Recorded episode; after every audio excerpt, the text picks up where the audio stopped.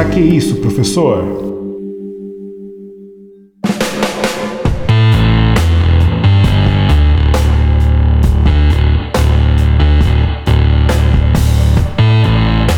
Olá, eu sou o professor William Souza e sejam bem-vindos a mais um episódio do podcast Pra Que Isso, Professor?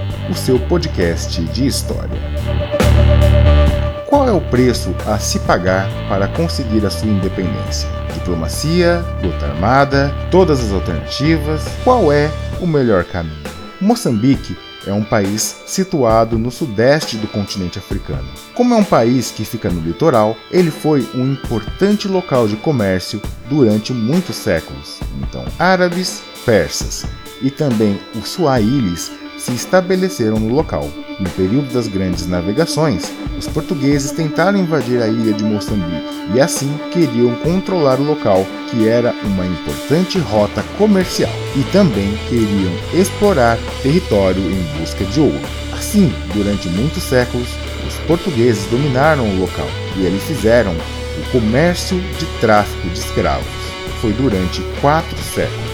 Durante o século XVIII, os árabes tomaram a atual região do Quênia, e essa proximidade fez com que os portugueses passassem a diminuir a sua presença e, como consequência, os investimentos por ali. Mas para que possamos entender como que aconteceu a campanha de independência de Moçambique, vem comigo e bora para a história!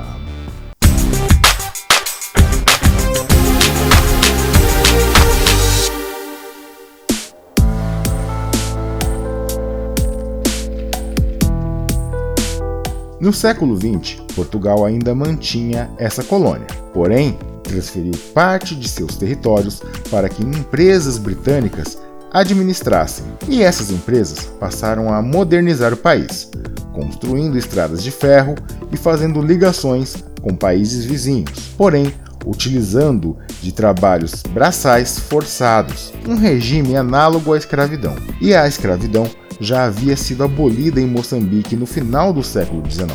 Portugal gradualmente começou a reaver esses territórios e a ter uma presença maior em Moçambique. As concessões de territórios para a administração britânica foram encerradas. Não houve uma renovação. A administração de Moçambique acabava por beneficiar os portugueses e não a população local. Junta-se a isso as revoluções que aconteciam nos países vizinhos. Esses países estavam em guerra por independência. Isso ajudava o clima a ficar mais tenso. Assim sendo, influenciados pela campanha de independência de Angola, Moçambique fez a sua luta armada de libertação nacional. Dessa forma, aconteceram conflitos com as forças armadas portuguesas, pois as ideias anticoloniais estavam florescendo naquele território. O sentimento de revolta dos moçambicanos era grande, pois muitos se viam como fantoches de Portugal. Apenas portugueses tinham benefícios. Assim, o nacionalismo abriu porta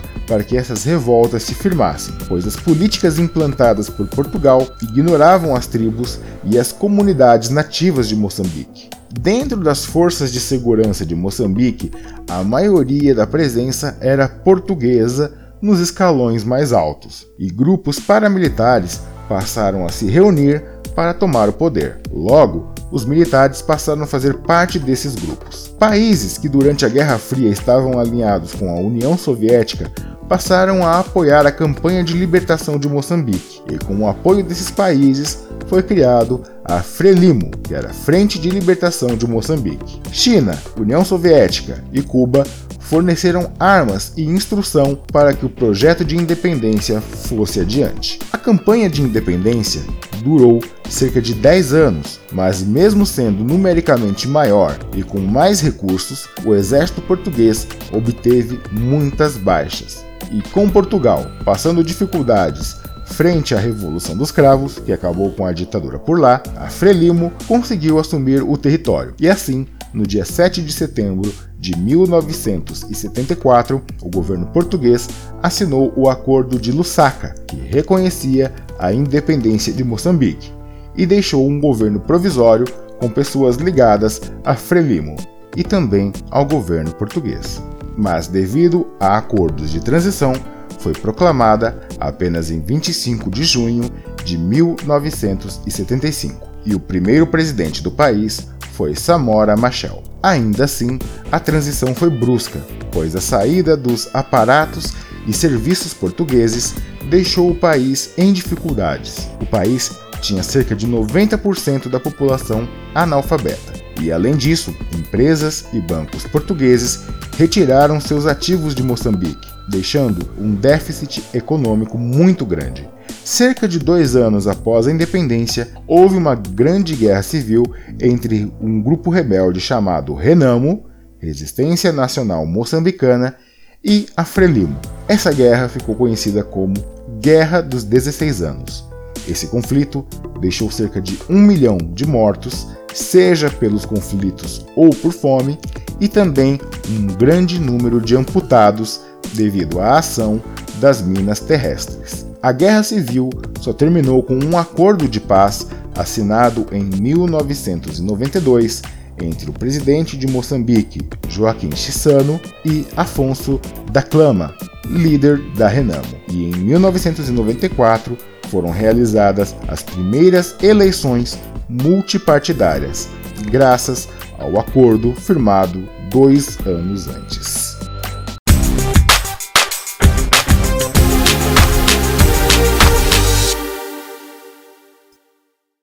Muito bem, gente. Então, é, sempre quando a gente vai falar sobre campanhas de independência, elas sempre são sanguinolentas, elas nunca são pacíficas. Tem algum caso ou outro né, em que a diplomacia age, mas geralmente elas são envoltas entre muitas guerras. Vide a independência do Haiti. Caso vocês não conheçam, a gente tem um episódio falando sobre isso também. É importante destacar né, que essa situação era bem complicada. Né? A Moçambique ele era uma colônia portuguesa e Portugal tinha política extrativista, né, de explorar o país de todas as formas possíveis economicamente, e em Moçambique não foi diferente. Então, quando os moçambicanos eles começaram a perceber que estavam cedendo muito e recebendo pouco, uma onda nacionalista tomou conta dessas pessoas e iniciaram-se então os movimentos de independência de Moçambique. Por que isso acontecia? Porque somente os portugueses que estavam ali em Moçambique eles eram beneficiados. Já as pessoas que moravam ali, né, os nativos do país, eles não tinham as mesmas oportunidades que um cidadão português. Então isso acabou trazendo essa revolta e observando os países em volta, né, os países vizinhos conquistando as suas independências, isso acabou inflamando a sociedade moçambicana e aí foi formada a Frelimo, que partiu para a luta armada né, para conseguir a independência de Moçambique. Né? Lembrando que a Frelimo ela acabou tendo ajuda da China, da União Soviética e de Cuba, que cederam pessoas para ensinar táticas de guerrilha e a utilização de armas. Tá? A gente tem um conflito que durou cerca de 10 anos, com muitos mortos. Portugal, logicamente, reagiu, mas Portugal estava com problemas internos. Né? Portugal passava por uma ditadura e estava com muita dificuldade. E tanto que a Revolução dos Cravos aconteceu nesse meio tempo, né, que acabou derrubando a ditadura em Portugal. Mesmo sendo um número menor de pessoas, né, às vezes até despreparadas por uma guerra, Moçambique lutou bravamente para conseguir a sua independência e realmente conseguiu a independência, é, que foi proclamada oficialmente em junho de 75. Né? Mas cerca de dois anos depois teve um conflito armado.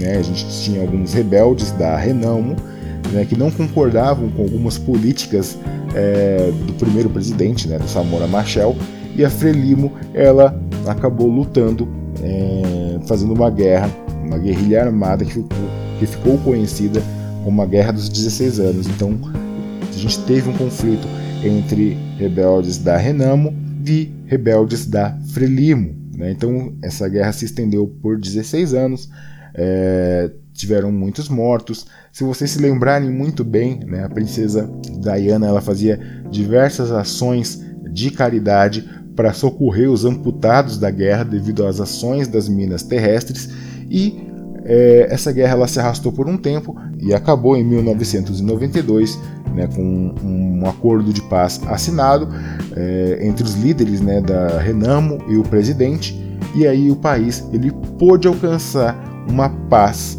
né, uma paz que foi estabelecida e a partir dali foram realizadas as primeiras eleições multipartidárias, ou seja, mais partidos poderiam participar das eleições, coisa que não ocorria anteriormente. Era somente a Frelimo que detinha o poder político naquele país e a partir daí, né, de 1994, com essa assinatura de paz, com, assim, com esse entendimento entre eh, os moçambicanos, as eleições passaram a ser multipartidárias. Mas apesar disso, ainda hoje a Frelimo é um dos grandes partidos do país. Né? Então a gente tem um, pessoal que iniciou né, a Frelimo como um braço é, paramilitar né, em Moçambique, é, lutando né, num combate contra os portugueses, depois lutando contra os rebeldes da Renamo e agora são um partido político é, no país de Moçambique.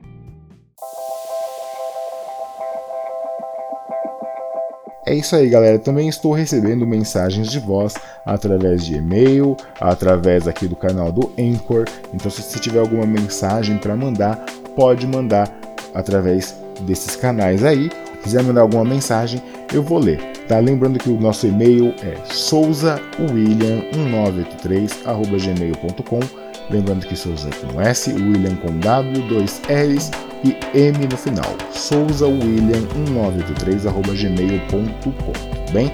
Então é isso, eu fico aguardando as mensagens de vocês. Tá certo, galera? Então eu acho que eu já falei demais, eu já me alonguei demais e me estendi demais, tudo bem? Então é isso, eu vou deixando aqui um grande abraço para vocês, pedindo que vocês favoritem, curtam, compartilhem o nosso podcast, tá? Se você está ouvindo ali no Spotify, se tem lá cinco estrelinhas lá, dá cinco estrelinhas, ou no seu tocador preferido, se tem alguma forma de avaliar o podcast, faça isso, ajude o professor. Eu nunca te pedi nada, né? Curtam, favoritem, compartilhem, ouçam o nosso podcast, tudo bem? O meu termômetro é vocês, vocês que me dizem qual rumo tomar. Então é isso. Um forte abraço, muito obrigado, até logo, tchau, tchau, falou, valeu!